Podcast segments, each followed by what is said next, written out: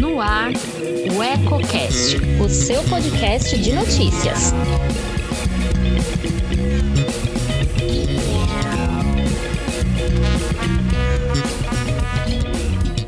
Olá, eu sou Elton Laude e começa agora mais um Politicando, que toda semana traz alguns pontos e contrapontos da política em Lençóis Paulista e região. Quer saber o que está dando o que falar nos bastidores? Fique comigo. Antes de começar, clique aqui embaixo e inscreva-se. Isso ajuda muito a fortalecer nosso canal e nos motiva cada vez mais a produzir conteúdos relevantes, sempre com seriedade e profissionalismo. O feriado prolongado foi bastante movimentado nas cidades da área de cobertura de UECO, principalmente para os que concorrem a algum cargo nas eleições de novembro. Enquanto muitos trabalhadores aproveitaram os dias de folga para descansar, os candidatos da microrregião literalmente suaram a camisa no final de semana. Em Lençóis Paulista, a comitiva do prefeito Anderson Prado de Lima, do DEM, e seu vice Manuel dos Santos Silva, o manezinho do PSL, visitou diversos bairros bairros entre o sábado e a segunda-feira, com direito a uma passagem bem demorada pelo distrito de Alfredo Guedes, que pode ser um reduto estratégico na contabilização dos votos. Já a principal chapa da oposição, formada pelo ex-prefeito José Antônio Marise, do PSDB, e Marcelo Ranzani, do PROS, teve como principal compromisso da agenda uma ação de adesivação de veículos, realizada na manhã do sábado na Avenida Padre Salúcio Rodrigues Machado, finalizada com uma carreata.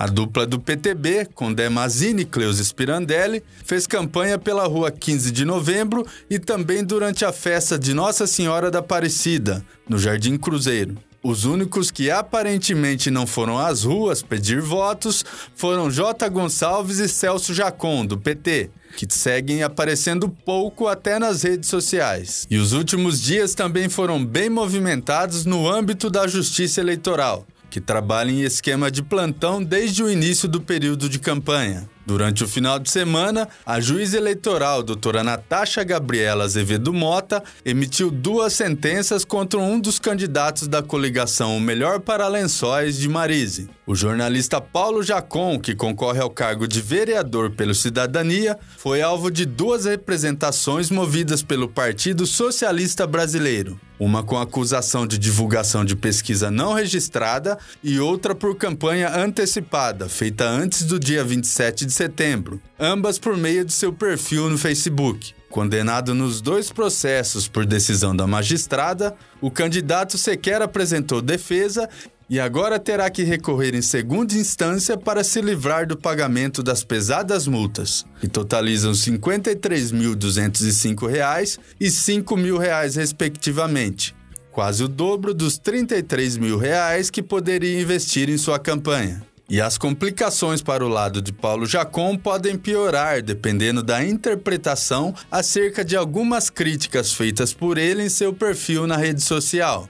Revoltado, o candidato questiona a atuação da juíza, dizendo que o país está, abre aspas, muito mal de justiça e provavelmente muito mal de juízes, fecha aspas. Em outro trecho, alegando não ter tido direito de defesa, o candidato cita o seguinte: Abre aspas. Me parece alguma coisa tramada em bastidores políticos pela corja que rodeia nosso imperador Prado II. E pior, com a anuência de nosso judiciário, que certamente será questionado em meus direitos de recursos. Fecha aspas. Ao que parece, por falta de assessoria ou por um instinto kamikaze, a estratégia adotada pelo aspirante ao legislativo tem sido aquela que diz que a melhor defesa é o ataque, que nem sempre funciona.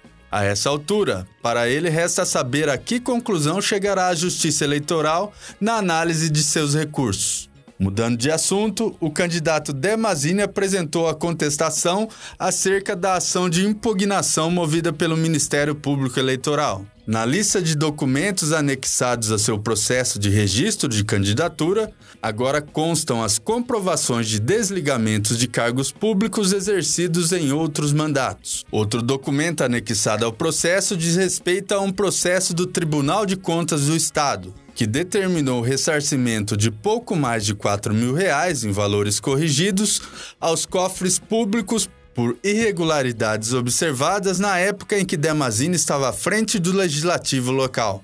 O montante incluído na dívida ativa do município após a ação de execução fiscal movida pela Prefeitura Municipal foi parcelado em 90 vezes, com parcelas com vencimentos entre abril de 2017 e junho de 2025. De acordo com o documento, 36 parcelas foram pagas, a última em abril deste ano. E falando em ação de impugnação, um fato inusitado foi registrado na vizinha Boribi. O candidato a prefeito Antônio Roberto Moreira, o Tonho, que forma a chapa do Podemos ao lado de Fabrício Rodrigues, teve o pedido de registro de candidatura questionado pelo Ministério Público Eleitoral. Os motivos foram a não apresentação de certidão da Justiça Militar e prova de desincompatibilização do serviço público. Ocorre que a promotoria cita que o candidato é policial militar, o que na verdade não procede, já que Tonho atua como motorista na prefeitura municipal, função da qual se afastou dentro do tempo exigido. Por hoje é só, mas na quinta-feira estou de volta. Continue ligado em nossas plataformas digitais porque neste ano temos muitas novidades. Antes de sair, deixe seu like, comente o que achou e compartilhe com os amigos. Ainda não é inscrito em nosso canal? Clique aqui embaixo e não se esqueça de ativar as notificações para ser informado sobre novas publicações. Tem coisa nova todo dia. Um abraço!